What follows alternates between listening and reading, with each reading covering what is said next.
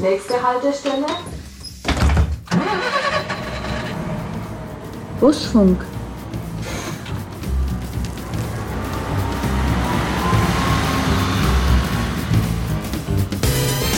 Glück ist das letzte Ziel menschlichen Lebens. Das glückliche, zufriedene Leben, das geht weit übers Materielle hinaus. Aber was noch fehlt, ist so der Denkansatz zu sagen, das ist nicht nur ein Vorteil, dass ich jetzt im Bus hocke oder in der U-Bahn, das ist auch ein glücklicher Umstand. Nicht geschimpft ist gelobt genug, also damit gewinnt man keinen Blumentopf mehr. Ja, ganz herzlich willkommen zur neuen Ausgabe unseres Busfunks. Ich freue mich sehr, dass Sie und ihr alle wieder dabei seid. Heute ein Thema, das glaube ich sehr gut tut und sehr gut passt in diese Zeit, denn heute ist unser großes Thema unser aller Glück. Und äh, wer wäre ein besserer Gast als der Mann, der bekannteste deutsche Glücksforscher überhaupt? Ich freue mich heute sehr auf Professor Dr. Karl-Heinz Ruckriegel. Herzlich willkommen. Ja, hallo. Ich freue mich auch, dass ich hier sein kann. Wenn man so hört, äh, Glücksforscher könnte vielleicht der ein oder andere jetzt dabei sein, unsere Zuhörer, der sich denkt, so, ja, Glücksforscher, das kann man wahrscheinlich, kann jeder werden, ja, so wie äh, Handcremeschmecker. Aber dann schaut man sich an, was der Professor Dr. Hogriegel für einen Werdegang hat. Ich nehme nur ein paar Beispiele. Ausbildung zum Industriekaufmann, dann Angestellter im Baugewerbe, dann Studium Volkswirtschaftslehre, dann Trainee im Bankgewerbe, wissenschaftlicher Assistent an der Uni Bayreuth am Lehrstuhl Wirtschaftspolitik, dann Volkswirt bei der Deutschen Bundesbank, Professor für Volkswirtschaftslehre an der Fakultät Betriebswirtschaft. Sie haben ja also ein breites Spektrum, da ist ja alles drin. Wie wird man dann Glücksforscher? Naja, Glücksforscher, also ich bin da 2005 draufgekommen. Von Haus aus, ich bin ja Volkswirt. Also Volkswirte beschäftigen sich mit so Fragen wie Inflation, Arbeitslosigkeit, Wirtschaftswachstum. Und 2005 äh, bin ich dann auch auf die Glücksforschung gestoßen, und zwar als wissenschaftlichen Forschungsbereich. Äh, indem ich damals ein Buch gelesen habe von Sir Richard Layard, einem der bekanntesten Ökonomen des Vereinigten Königreichs von der London School of Economics. Also ich kannte den Layard schon aus den 70er Jahren von seinen bahnbrechenden Arbeiten zur Arbeitsmarkttheorie. Und dann habe ich gedacht, na gut, das muss ja dann schon was Interessantes sein. Und dann habe ich mir das Buch angeschaut und dann hat es mich halt immer mehr fasziniert. Äh, das Buch hat den Titel gehabt, Auf dem Weg zu einer glücklichen Gesellschaft. Und äh, diese Glücksforschung ist ja interdisziplinär aufgestellt, also fachübergreifend. Da arbeiten ja Psychologen, Soziologen, Ökonomen, also hier Volkswirte, aber auch aus dem Bereich Management, äh, Kollegen mit, aber auch äh, die Neurobiologie spielt mit rein, die Medizin spielt mit rein. Und interessanterweise, das wird auch diskutiert in der Theologie und natürlich die Philosophie ist hier auch mit aktiv und zwar schon mit Aristoteles, der so im 4. Jahrhundert vor Christus gesagt hat, Glück ist das letzte Ziel menschlichen Lebens. Die Frage ist halt nur, was ist Glück? Er sagt, alle anderen Ziele sind quasi so vorläufige Ziele.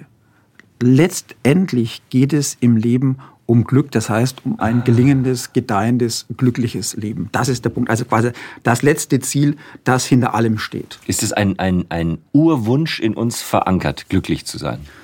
Äh, ja, also, also wenn man so Leute fragt, und es gibt auch enorm viele Arbeiten in der Psychologie damit, dann geht es den Leuten eigentlich darum, die sagen, ja, also an und für sich möchte ich eigentlich ein gelingendes, zufriedenstellendes, glückliches Leben führen. So, so als, als Ziel, als mhm. Grundziel im Leben. Und dann tun sich alle so wahnsinnig schwer, ähm, naja, deswegen gibt es ja die Glücksforschung. äh, ja, der Punkt ist wirklich der, äh, es ist nicht so einfach. Äh, natürlich, das Ziel haben wir im Auge. Wer will schon unglücklich sein? Äh, aber die Frage ist, wie kommen wir dahin? Und da muss man sagen, da ist natürlich dann die Glücksforschung, also anders formuliert, der Richard Layard äh, in seinem Buch Die glückliche Gesellschaft, da zeigt er ein Bild, da ist ein armer Hund, der sitzt vor seiner Hütte und er sagt quasi zu einem anderen Hund, ja, ich habe alles, reichlich Futter, eine Hütte mit Garten, aber so richtig glücklich bin ich nicht. Und äh, wenn man das jetzt in dem Zusammenhang sieht, äh, kann man natürlich damit wieder zum Ausdruck bringen, dass das Materielle zwar ein wichtiger Punkt ist, aber das Materielle ist halt irgendwo erschöpft. Das glückliche, zufriedene Leben, das geht weit, weit, weit übers Materielle hinaus.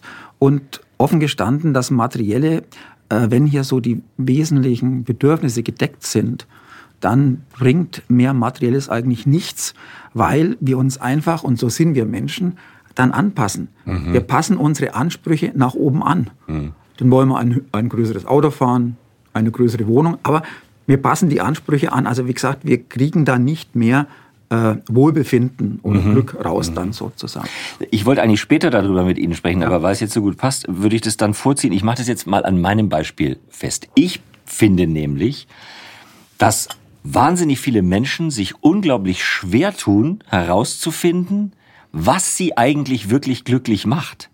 Und wenn ich jetzt mich selber nehme, ähm, ich war sehr jung schon in der verantwortlichen Position beim Radio. Ich glaube, irgendwann mal jüngster Programmchef Deutschlands mit Anfang 20. Ich hatte relativ früh gutes Geld im Gegensatz zu vielen anderen jungen Menschen, konnte mir ein Auto kaufen, während die Studenten noch lang nicht so weit waren. Und ich musste aber echt doppelt so alt werden, um festzustellen, dass mir zum Beispiel Autos überhaupt nichts bedeuten, dass die mich gar nicht glücklich machen. Zum Beispiel. Ich habe in einer großen Dachterrassenwohnung gewohnt und habe festgestellt irgendwann, die Wohnung ist schön, aber die macht mich nicht glücklich. Ähm, ich glaube, dass viele Leute sich sehr schwer tun, für sich selber herauszufinden, was macht mich wirklich glücklich und dann die Energie darauf zu legen, daran zu arbeiten, das zu formen, was ihnen ein glückliches Leben bereitet. Liege ich da falsch? Nein, nein, ich denke schon, darin ist es schon richtig. Deswegen hat der Layard gesagt, ja, wir müssen uns überlegen, was eigentlich jetzt für uns Menschen als soziales Wesen so Glück, Zufriedenheit, ja, gelingendes Leben ausmacht. Und äh, das Interessante ist, dass diese Glücksforschung ja fachübergreifend ist. Das kann man nicht mit einer Disziplin erfassen. Das ist einfach viel zu komplex, das Thema.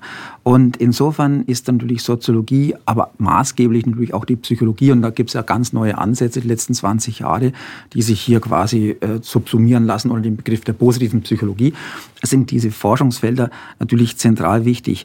Und um das auf den Punkt zu bringen, es geht letztlich um einen Bauplan, ja, in welche Richtung man gehen soll.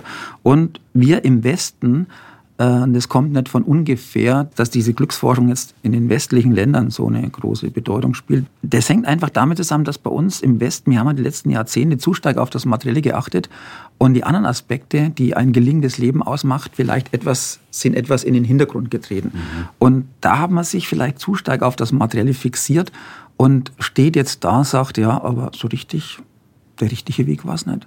Und kann man das so pauschal dann wirklich für alle Menschen im Westen sagen? Dass, naja, und die, das gilt dann auch für alle? Na, sagen wir so, die, man muss also grundsätzlich mal sagen, die, diese Glücksforschung ist natürlich weltweit. Mhm. Also es ist nicht so, eine, so ein, was in Deutschland, in Nürnberg oder in Schwabach erforscht wird, sondern ich sage Schwabach, weil ich halt aus Schwabach komme, weil ich dort wohne deswegen, ne?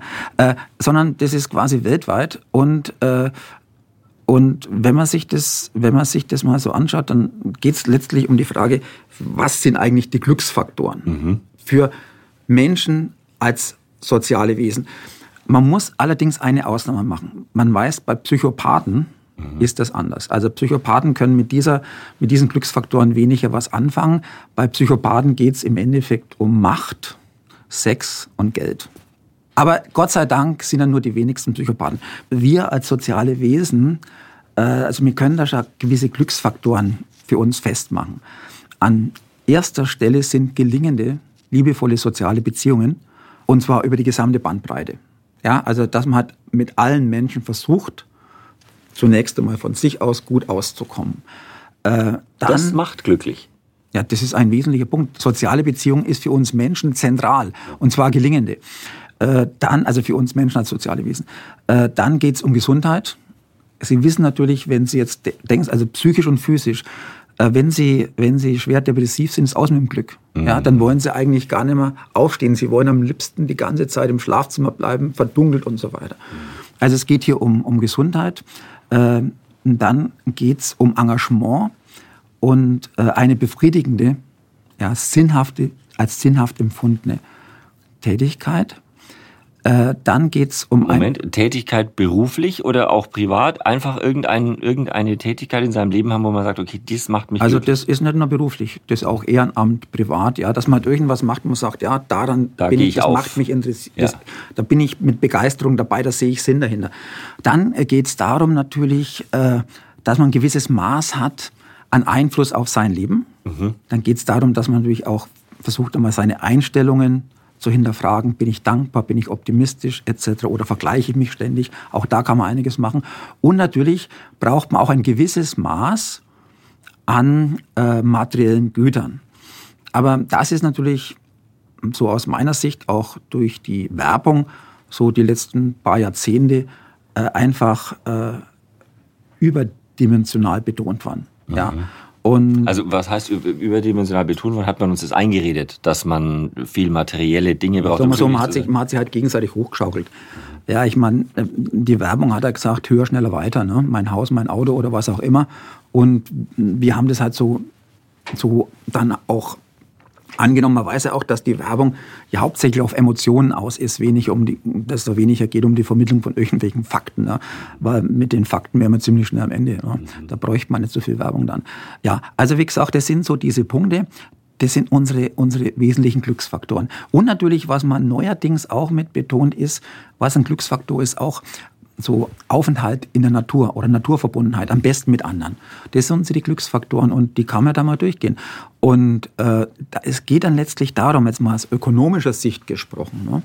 es geht jetzt darum, wie wir unsere knappen Ressourcen, unsere knappen Mittel und letztlich ist es unsere Zeit ja, als knappes Mittel so verwenden oder so einsetzen, dass die Ziele, die wir haben und wenn man jetzt mal davon ausgeht, und das ist, glaube ich, schon äh, sehr valide, dass wir Menschen so als letztes Ziel, was Aristoteles ja auch schon gesagt hat, so ein gelingendes, gedeihendes, zufriedenes Leben im Ja, Auge haben. Äh, Also wenn man das unterstellt, also wir haben die knappen Mittel, ist unsere Zeit. Und die Ziele, die wir haben, also ist letztlich Glück, also im Sinne Ja. von gelingenden, zufriedenen, gedeihenden Leben. Dann muss man sich halt überlegen, wie man seine Zeit, die 24 Stunden, die man hat, so auf die Glücksfaktoren verteilt, dass man da äh, insgesamt ein gutes äh, Ergebnis erzielt. Ausgleich hat. Aber ich muss nochmal nachfragen. Das, was Sie jetzt alles aufgezählt haben an den Punkten, die einen glücklich Ja. machen, die Ja. Sie aus der Glücksforschung Ja. wissen, Ja. wissen das die Leute auch? Ja, dass das- das die Punkte sind, die Sie glücklich machen. Ja, ich meine, das ist ja genau der Punkt. Wenn Sie aber zurückgehen an das, was, was Richard Leard in seinem Buch geschrieben hat, 2005. Ich habe alles, reichlich Futter, die eigene Hütte mit Garten, aber so richtig glücklich bin ich nicht.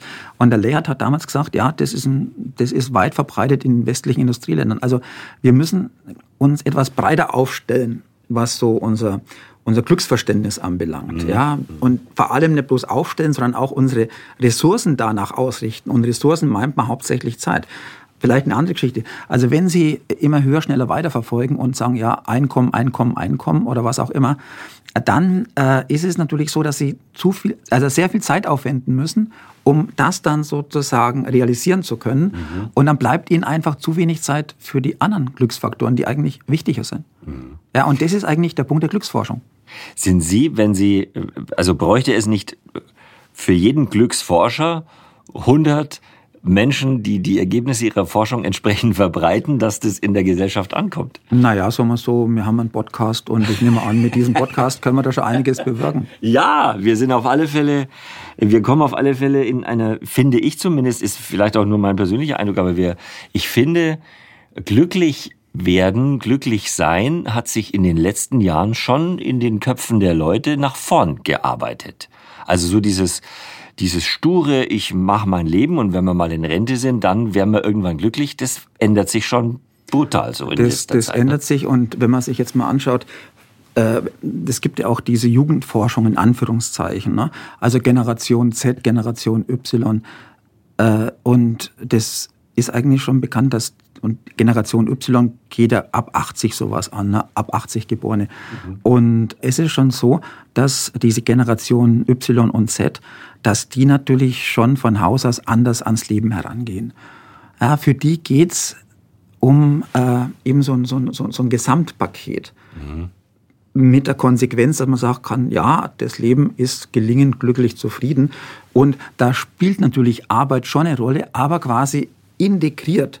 Also nach dem Motto, man lebt nicht um zu arbeiten, sondern Arbeit ist ein wichtiger Teil unseres Lebens, aber halt nur ein Teil. Und es muss insgesamt passen und deswegen gibt es ja auch ganz neue Ansätze jetzt im Bereich der Managementlehre. Aber auch die Politik hat ja in den letzten Jahren einiges, äh, also zumindest in der weltweiten Diskussion, dazugelernt. Ja, und man muss ja auch sagen, also Arbeit ist ja auch ein Faktor, um glücklich zu sein. Natürlich. Das ist ja nicht nur so, so dieses Bild Aber so nach dem Motto, ich muss arbeiten, nein, nein, um Geld nein, zu verdienen. Das gar nicht, ja ganz, ganz, ganz im Gegenteil. Es geht hier, das geht hier einerseits um, um, um sinnhaftes Tun, um Tun, wo man sich selber mit einbringen kann, Stichwort äh, gewisse Freiheit, wo man selber sich überlegen kann, wie kann man da vorangehen und, und, und. Aber, und das hat sich auch gezeigt, es geht natürlich auch darum, beispielsweise in Unternehmen, kommt es entscheidend auf den unmittelbaren Vorgesetzten an. Ja, mhm. und wenn man so Gallup und andere anschaut, also Gallup, diese Umfragen immer zur Arbeitszufriedenheit und so weiter. Das müssen Sie noch ein bisschen erklären. Gallup-Umfragen zur also, Arbeitszufriedenheit. Äh, also der Punkt ist der, es gibt Gallup, Gallup ist so ein, so ein Welt, ist, ist in den USA so ein Unternehmen, die machen halt so, so, äh, so Umfragen schon seit ewigen Zeiten zur Frage, was macht Engagement im Unternehmen, welche Leute sind engagiert. Also insbesondere in Deutschland gibt es da äh, entsprechende jährliche Untersuchungen seit 2001. Und äh, da für Deutschland ist da noch Potenzial. Das heißt, da gibt es ungefähr so, so 15 Prozent mhm. äh, der Befragten, also repräsentativ Befragten, die sagen, ja, ich bin voll engagiert, ich identifiziere mich mit dem, was ich mache, mit dem Unternehmen. Dann ungefähr 70 Prozent, naja, die sagen, naja, ich arbeite jetzt halt so und es ist mehr so Dienst nach Vorschrift. Und die restlichen 15 Prozent, und das ist über die letzten, letzten 20 Jahre eigentlich immer dasselbe, mal ein bisschen mehr, mal ein bisschen weniger, äh, diese, die 15 Prozent, die letzten sagen halt dann, na ja, das ist am liebsten heute als morgen würde ich das Unternehmen verlassen, ja. Mhm. Und äh, da sagt natürlich Gallup, also die 70 Prozent in der Mitte sind einfach zu viel. Man muss von dem, was am Arbeitsplatz ermöglicht wird, mehr bieten, damit mehr eben in die Richtung gehen, engagiert und ja, gute Verbindung. Aber ist es nicht dann auch wieder, ist es nicht auch wieder so, dass es manche Menschen gibt, die, egal wo die arbeiten würden, die sind immer unglücklich, weil sie. Ja, weil gibt's, sie gibt's, gibt's, gibt's ja? bestimmt, ja, ja. Aber äh, die 70 Prozent sind halt ein bisschen ja, viel, viel, ja. ja. Ja, bisschen viel. Und äh, ja, und die Frage ist natürlich, was kann man da machen? Und da gibt es auch viel aus der Managementlehre. Also neben der Tatsache, dass man durch gewisse Sinnhaftigkeit braucht, dass man auch gewisse Entfaltungsmöglichkeiten braucht, dass man, was jetzt die Über- und Unterforderung anbelangt, ja, sowohl was das mengenmäßig als auch das, das, das, das Qualitative anbelangt, aufpassen muss, dass man, dass man das nicht übertreibt, also seitens jetzt des Unternehmens auch äh, ja, dann kommt es halt hauptsächlich auf diesen unmittelbaren Vorgesetzten an. Mhm. Und äh, dieser unmittelbare Vorgesetzte hat eine ganz, ganz wichtige Funktion. Und Gallup sagt ja auch, ja, die meisten, die kündigen, kündigen wegen unmittelbaren Vorgesetzten, nicht wegen Unternehmen. Und äh, ja, und da muss man sagen, da geht es halt darum, ja, was sind da die Anforderungen? Da geht es darum, dass dass dieser Vorgesetzte eben so ein positives Klima schaffen soll. Der unmittelbare Vorgesetzte äh, soll positive Emotionen ermöglichen. Ja. Er soll so das individuelle Engagement der Mitarbeitenden fördern. Er soll tragfähige Beziehungen im Team schaffen und soll auch den Sinn der Arbeit gut vermitteln und natürlich auch das Erreichbare sichtbar machen. Nach dem Motto, nicht geschimpft ist gelobt genug, also damit gewinnt man keinen Blumentopf mehr. Also vor Aber allem nicht bei der Generation Y und Z. Lassen Sie uns doch mal über meinen Arbeitgeber hier sprechen. Ja. Warum macht Sie ähm, den öffentlichen Personennahverkehr zu nutzen, glücklich.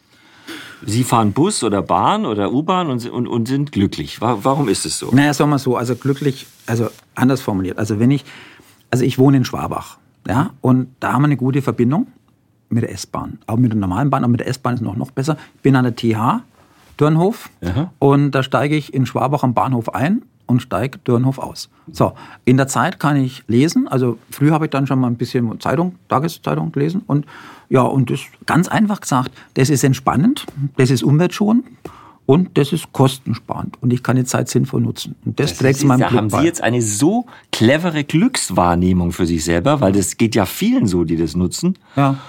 Und ich glaube, die dies nutzen, denen ist es gar nicht immer so bewusst. Weil die ärgern sich dann wahnsinnig drüber, wenn der Bus mal zwei Minuten zu spät kommt, mhm. vergessen aber völlig, wie viel Zeit sie sparen, einfach dadurch, Absolut. dass sie den Bus nutzen.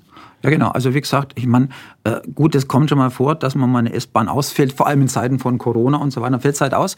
Ja, da kann man jetzt auch nichts ändern. Deswegen ja. geht die Welt nicht unter. Ja. Aber so von Haus aus, und äh, ich muss Ihnen eins sagen, Also wir, wir sind ja 95 von München hierher gezogen. Mhm wir hatten damals in München, hast du überhaupt keine andere Möglichkeit gehabt. Da war es von Haus aus auf die Öffentlichen angewiesen. Da konntest du nicht irgendwo so von etwas, äh, von Randbezirken da mit dem Auto reinfahren. Da hat es überhaupt keinen Parkplatz gegeben. Mhm. Also wir waren da schon stark auf diese Öffentlichen da fixiert, meine Frau und ich. Und dann haben wir uns überlegt, wie wir hergezogen sind, ja, wo wollen wir wohnen, damit wir auch die Öffentlichen gut nutzen können. Mhm. Ja, das haben wir damals schon mit eingeplant.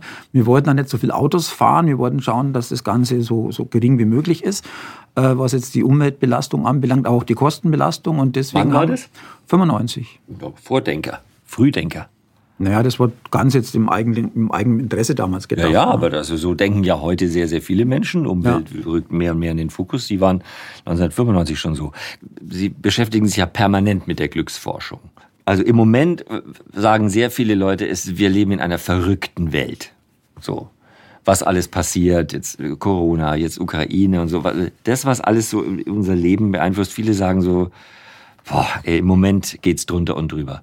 Rechnen Sie jetzt damit, dass sich in der Zukunft Ihre Glücksforschungsergebnisse ändern werden, weil, die, weil viele Menschen im Moment vielleicht unglücklicher sind als sonst? Oder kann man das so nicht auf solche Ereignisse beziehen? Doch, doch. Also wir haben, also die, die Ergebnisse zeigen, dass Corona uns schon äh, unglücklicher macht. Ja, also wenn Sie jetzt mal zurückgehen auf das kognitive Wohlbefinden, also auf die Frage der Bewertung, da wird es ja meist, da gibt es ja verschiedene Arten, das zu messen, aber so die einfachste Art und Weise des Messens ist, indem man die Leute befragt, wie zufrieden sind sie im Großen und Ganzen mit ihrem Leben, alles zusammengenommen. Auf der Skala von 0 bis 10. Und 0 ist ganz und gar unzufrieden und 10 ist ganz und gar zufrieden. Wir haben in Deutschland, also vor Corona, so im Jahr 2019, haben wir so waren wir auf der Skala von 0 bis 10 auf so ungefähr 7,2. Also im Durchschnitt. Und jetzt sind wir bei 6,6 so die letzten, letzten Werte vom Ende letzten Jahres. Und da muss man wirklich sagen, ja, das ist schon ein merklicher Rückgang in der Lebenszufriedenheit und das ist natürlich unterschiedlich. Das ist der Durchschnittswert. Kinder hat es besonders getroffen. Und äh, da muss man sagen, ja, das macht sich schon bemerkbar. Und, und, und bevor und, das durch Corona äh, runterging, ja. ging es denn die Jahre davor immer stetig bergauf oder gab es schon mal so eine Delle? Also sind das, so das, eine, das so gab immer schon Dellen. Ja, ja, nein, sagen wir so, so lange gibt es ja die Messung noch gar nicht. Also, also wir haben in Deutschland, also in Deutschland gehen wir da von den, von den Zahlen des sozioökonomischen Panels aus und das wurde so in der ersten Hälfte der 80er Jahre des letzten Jahrhunderts quasi so aufgesetzt. Okay. Ne? Mhm. Und seit der Zeit. Äh, aber das gibt schon, also wenn zum Beispiel so, wenn man, wenn man große Arbeits also stark verbreitete Arbeitslosigkeit haben, ja, wie wir es zum Beispiel damals 2004, 2005 hatten. Ne? Da haben wir das, spüren wir das dann schon auch. Ja. ja. Äh, und, aber das Corona hat sich schon bemerkbar gemacht. Ne? Also einerseits, dass natürlich so, schon das Niveau der Zufriedenheit gesunken ist und das ist schon bemerkenswert gesunken. Und natürlich, äh, wenn das jetzt zum Beispiel jetzt die, dieses das neueste dramatische Ereignis mit der Ukraine wird auch äh, seine Spuren hinterlassen.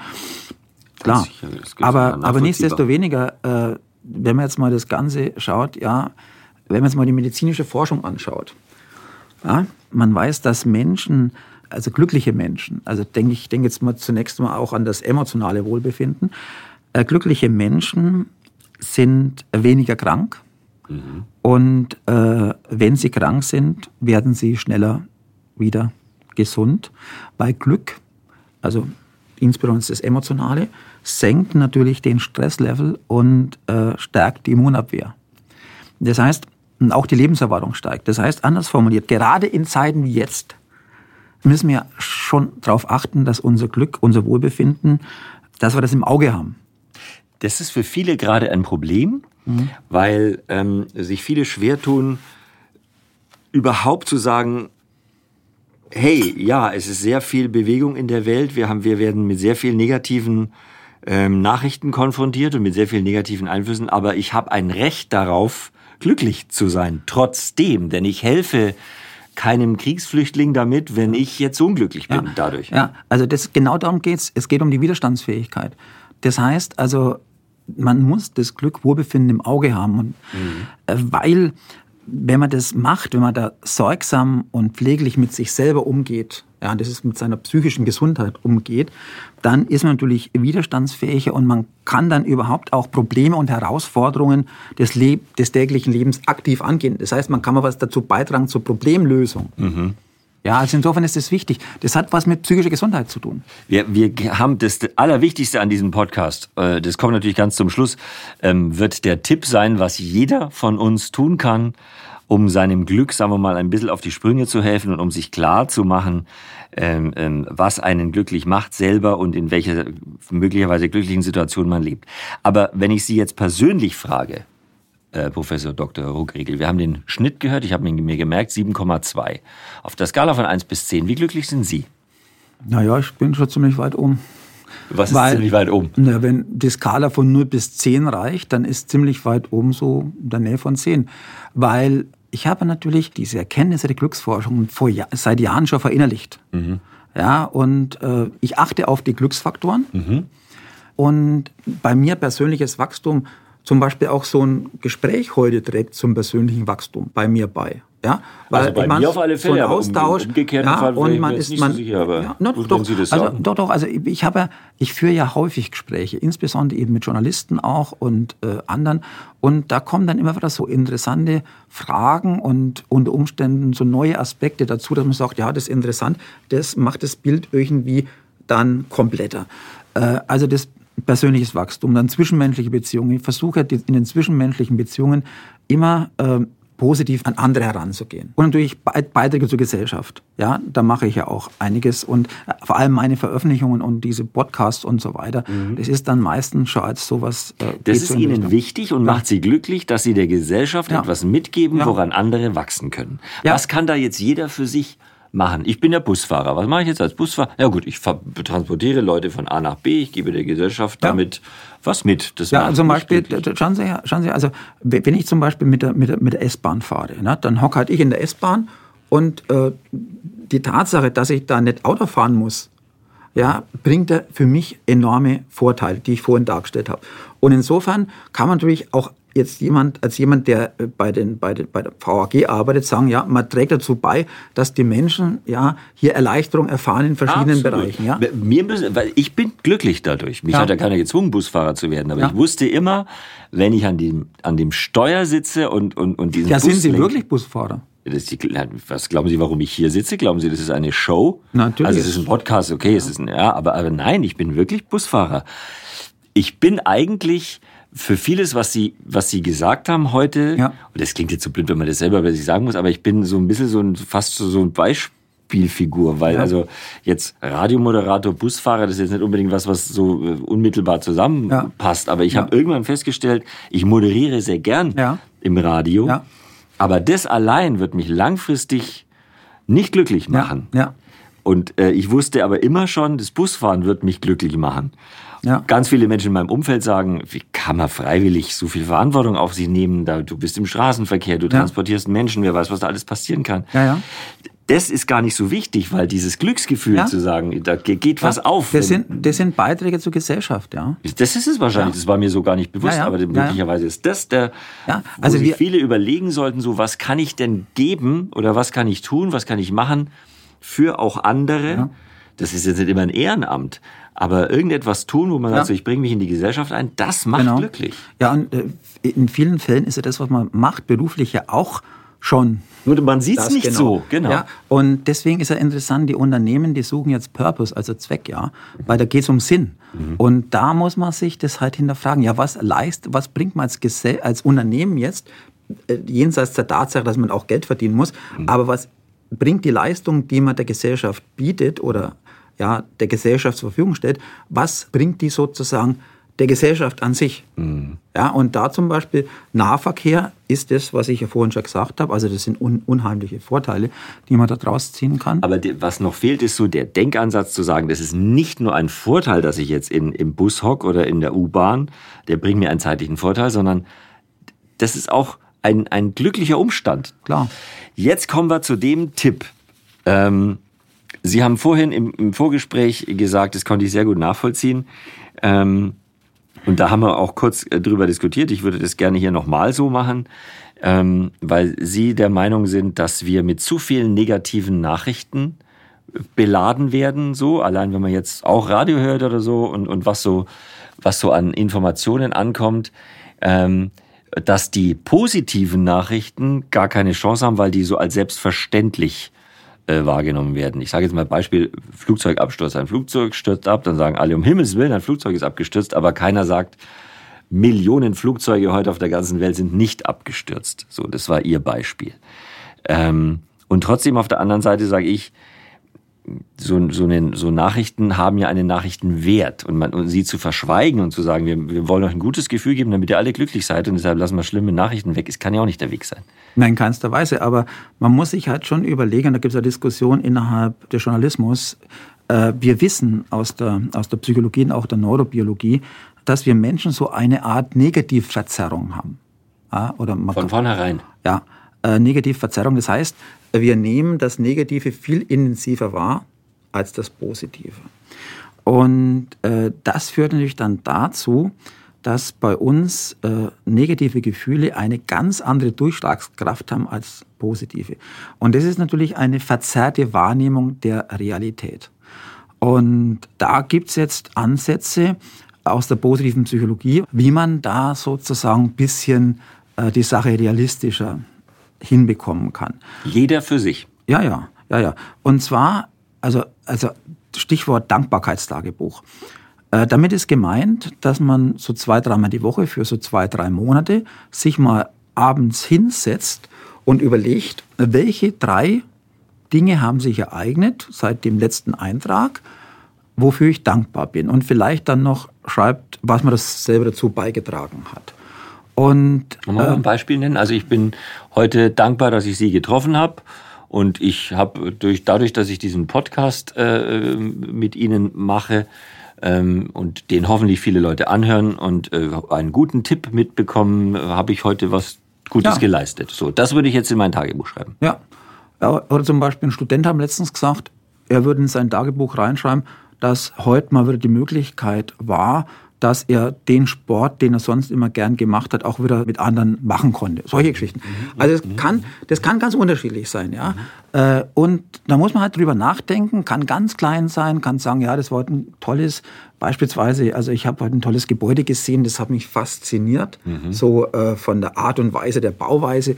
Oder ich hatte ein tolles Gespräch oder ich habe eine interessante E-Mail bekommen oder was auch immer. Und wenn man das mal so macht, dass man so zwei, drei Monate, dann stellt man Folgendes fest, und das sind so die Erkenntnisse aus der positiven Psychologie, dass unsere Aufmerksamkeit dann auch auf das Positive gelenkt wird. Das heißt, wir, wir nehmen dann die, die Realität, sagen wir so, realistischer wahr. Ja. Das heißt, auch den positiven Teil. Mhm. Und das ist schon mal ein großer Gewinn. Und das ja. ist auch unser Tipp.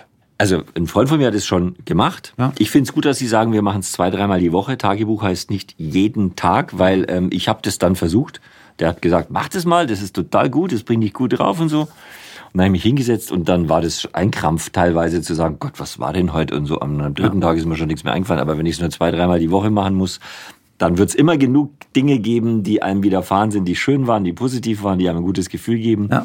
Und die kann man aufschreiben und tatsächlich, das macht ungeheuer viel mit einem, weil der Fokus weg ist von alles schlecht, Nachrichten gesehen, alles negativ und die positiven Dinge fallen einem im Alltag nicht so auf, wenn man die zu Papier bringt, werden einem die viel bewusster. Also kann ich zu 100 Prozent unterschreiben. Ja, genau. Und dann wird man halt auch insgesamt innerlich ausgeglichener.